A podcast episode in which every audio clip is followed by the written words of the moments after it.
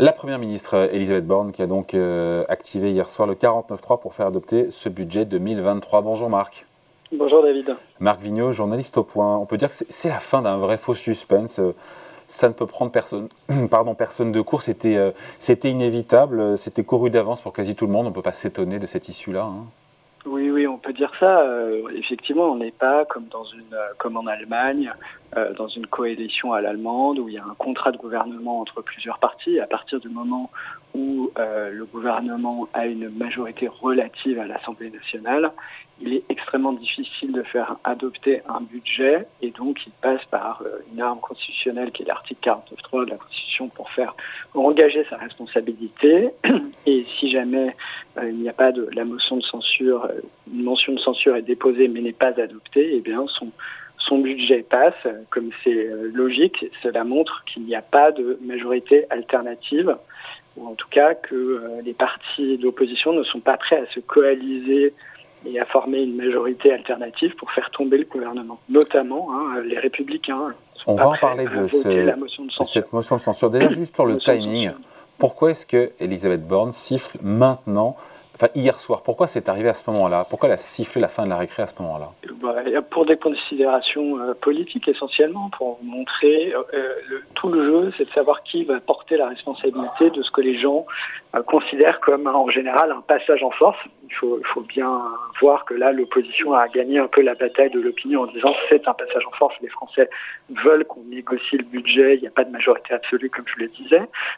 Et donc, la question c'est qui peut apporter la responsabilité euh, de, ce, euh, ce qu'on pourrait appeler ce passage en force Et donc le gouvernement a tout fait pour en rejeter la responsabilité sur les oppositions en disant regardez, on ne peut pas négocier avec eux, ils adoptent, ils adoptent des, des amendements irresponsables. On a laissé la discussion aller au maximum jusqu'au bout. Il n'y a pas de majorité alternative.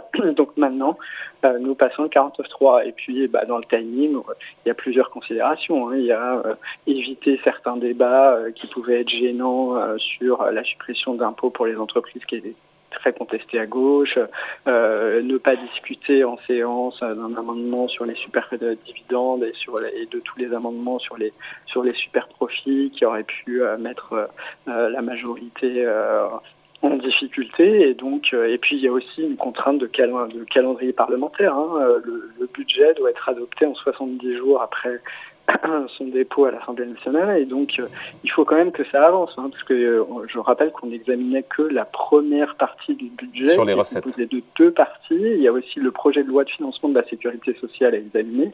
Et donc tout ça doit être bouclé en 70 jours. Et donc la présidence euh, de, de l'Assemblée nationale le bureau euh, qui rassemble la présidente et les, les, les, les présidents de groupe doivent se mettre d'accord sur un agenda. Et cet agenda a été fixé il fallait commencer euh, au bout de dix jours de discussion l'examen du projet de loi de financement de la sécurité sociale pour avancer. Et donc il y a un moment le gouvernement ne pouvait plus attendre parce qu'évidemment la stratégie de l'opposition c'est de déposer des, dizaines, des dizaines, des dizaines, des, plus de 1000 amendements. Et donc euh, bah, c'est pas possible de tous les examiner euh, avec le temps qui avait été fixé. Marc, euh, cette expression du passage en force qui revient évidemment dans la bouche de l'opposition, euh, est-ce que c'est vraiment le cas puisque c'est un outil constitutionnel qui existe? Et puis d'ailleurs la gauche sous avant Emmanuel Macron, sous François Hollande, on avait fait usage aussi, notamment je crois pour la loi El Khomri. Hein. Mm-hmm. Oui, oui, bah pas, que la gauche sous François Hollande. Hein. Euh, Michel Rocard, il y avait eu pas mal euh, pas mal euh, recours aussi quand il avait une majorité relative donc sous François Mitterrand. Donc on voit que quand il y a une majorité relative, en fait, soit on négocie en amont un contrat de gouvernement avec certains partis, soit il n'y a pas de négociation possible, et là il n'y avait aucun parti qui était prêt à rentrer dans une coalition de gouvernement. Hein. La question s'est un peu posée chez LR, et euh, personne ne, voulait faire ça, mais en même temps il n'y a pas de majorité alternative, donc bah, le gouvernement euh, a bon droit dit bah, il faut bien un budget pour la France. Est-ce qu'une autre majorité est capable d'adopter un budget? Non, donc on fait passer notre propre budget.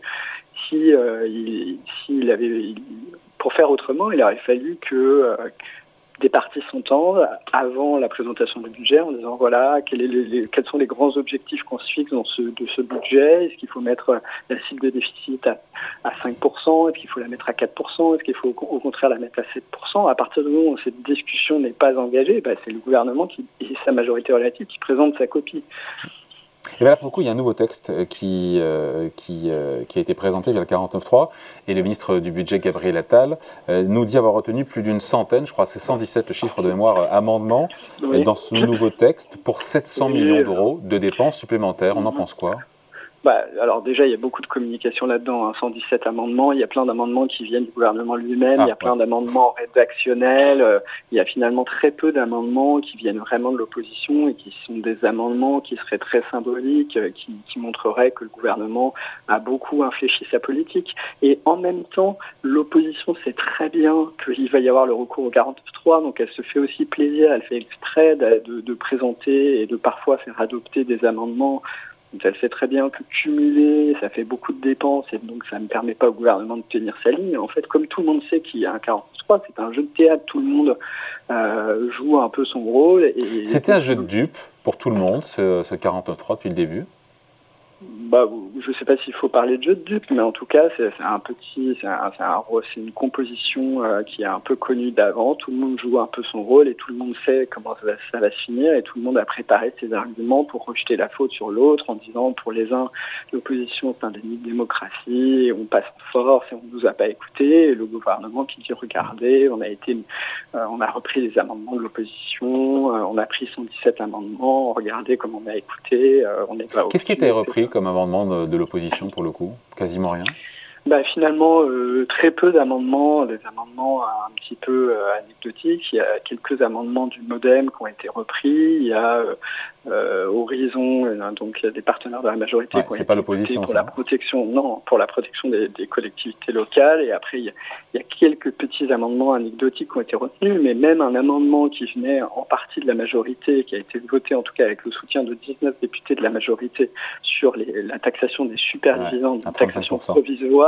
qui a été adopté évidemment avec euh, donc le reste de l'opposition. même cet article-là n'a pas été repris. Donc euh, ça montre qu'effectivement, le gouvernement se dit de toute façon, il n'y a pas de contrat de coalition, il n'y a pas de quoi négocier, on est trop éloigné des autres partis, donc nous, on fait plus ou moins passer notre copie budgétaire tout en essayant de gagner la bataille de l'opinion en disant, regardez, on a pris quelques amendements, mais en fait, il n'y a, vraiment que des amendements qui sont que voilà, qui n'ont pas forcément euh, impacté le quotidien des Français, qui sont repris de l'opposition. Il y a donc ce, ce 49.3 qui est médiatique parce que c'est le premier, mais il y a une rafale d'autres 49.3 qui vont suivre selon vous jusqu'à 9 mhm. Oui, en fait, il faut comprendre qu'il y a un, un, un, recours au 49.3 possible par session parlementaire en dehors du budget. Là, c'était sur les recettes. Hein. Alors, en dehors du budget, déjà, on peut recourir une fois au 49.3. Mais après, à l'intérieur de l'examen du budget et à l'intérieur de l'examen des textes, il y a plusieurs allers-retours entre le Sénat et l'Assemblée nationale pour l'adoption des textes. Et donc le gouvernement ne peut pas utiliser ça, ne serait pas utile d'avoir un 49.3 s'il ne pouvait utiliser son 49.3 que sur la première lecture à l'Assemblée nationale. Sinon, ça permettrait de faire passer en première lecture et, le, texte ne serait jamais adopté en seconde lecture. Et donc, pour passer le texte, il faut aller jusqu'au bout du processus législatif. Donc là, sur le budget, il y a les deux parties euh, du budget du PLF 2023 lui-même qui doivent être adaptés, qui doivent être adoptés deux fois à l'Assemblée nationale et deux premières lectures. Donc ça fait déjà euh, deux, euh, deux 49.3. Puis après il y a la navette avec le Sénat et la version commune. Et là il peut y avoir encore un 49.3. Donc il peut y avoir jusqu'à euh, il, peut y avoir beaucoup, beaucoup de 49.3 déjà sur le, sur le PLF et ensuite il peut y avoir aussi des 49.3 sur le PLFSS. C'est pareil. Projet de loi de finances de la sécurité sociale qui est examiné aujourd'hui. Hein. Voilà. Mais en fait, le, le 43 symbolique qu'il faut qu'il y ait l'attention, bah, c'est le premier et après, le gouvernement va engager sa responsabilité plusieurs fois jusqu'à l'adoption définitive de son texte. Je rappelle que, par exemple, pour la loi El Khomri ou pour la loi Macron, eh ben, pour faire adopter ces deux textes, le gouvernement de Manuel Valls avait été obligé de dégainer pour chacun de ces textes 3,49,3 pour chaque lecture à l'Assemblée nationale. Et puis, il faut regarder aussi au Sénat ce qui se passe. Donc, euh, il y a beaucoup de 49.3 qui vont être déclenchés sur ce texte. Mais en fait, c'est euh, un recours pour un texte, enfin pour les textes budgétaires au 49.3. Alors, on peut compter comme euh, plusieurs 49.3 ou un seul 49.3 pour tout le budget. En fait, voilà, il faut distinguer les lectures et les retours au Parlement et le nombre de fois qu'on utilise le 49.3 pour faire adopter un texte dans sa globalité définitivement, si, si je me fais bien comprendre. Oui, c'est le cas. juste, on se quitte là-dessus. Juste, Marc, euh, j'ai vu Gabriel Attal, ce qui est normal, euh, ministre des Comptes publics, réaffirme euh, l'objectif de 5% de déficit public. C'est pas nouveau pour fin 2023. On n'y croyait pas trop il y a quelques semaines, on y croit encore moins aujourd'hui? Alors on y croit encore moins aujourd'hui parce que les perspectives de croissance sont quand même assez noires et que l'objectif de croissance du gouvernement a toujours été assez optimiste à 1%. Euh, en revanche, euh, c'est pas les 600, c'est pas les 700 millions d'amendements qui vont faire dérailler l'objectif de déficit a priori, puisqu'il y a aussi des recettes supplémentaires hein, euh, qui sont prévues dans ce budget sur la taxation des, énergéticiens qui produisent de l'électricité. Hein, vous savez, les électriciens, par exemple, qui produisent de l'énergie renouvelable à partir d'énergie renouvelables, de l'électricité à partir d'énergie renouvelable, et qui vendent aujourd'hui au prix du marché. Sauf que pendant des années, ils ont été soutenus par l'État, donc on leur demande de rendre aujourd'hui leur surprofit, si on peut dire. Et donc là, le mécanisme qui a été décidé au niveau européen a permis à la France de renforcer son propre dispositif et ça va rapporter environ euh, 7 milliards d'euros supplémentaires. Donc euh, ça, c'est en plus par rapport à, la, à l'équation de départ du gouvernement, de la copie initiale du gouvernement. Donc ils vont récolter 7 milliards d'euros supplémentaires. Et a priori, ces 7 milliards d'euros supplémentaires, ils vont être dépensés pour aider les entreprises en plus que ce qui était prévu, puisque vous savez qu'à Bruxelles, la négociation sur le plafonnement des prix d'électricité est en cours. est en train de patiner, oui, est en cours, mais moins avancé que ce qu'aimerait la France.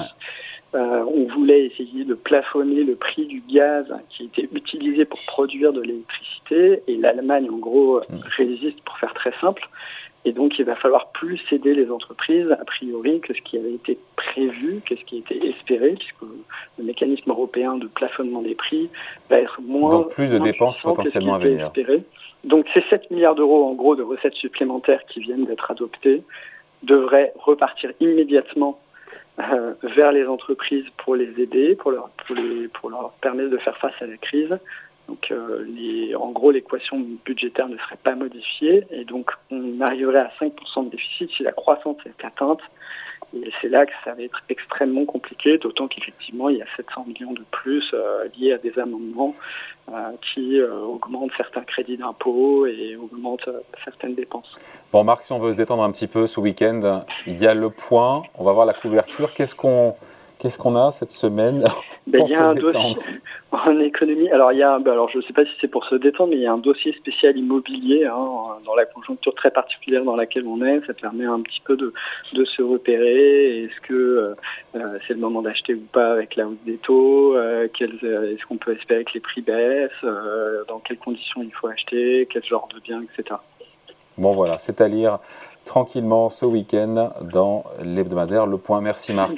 Merci beaucoup David. Bonne journée, au revoir.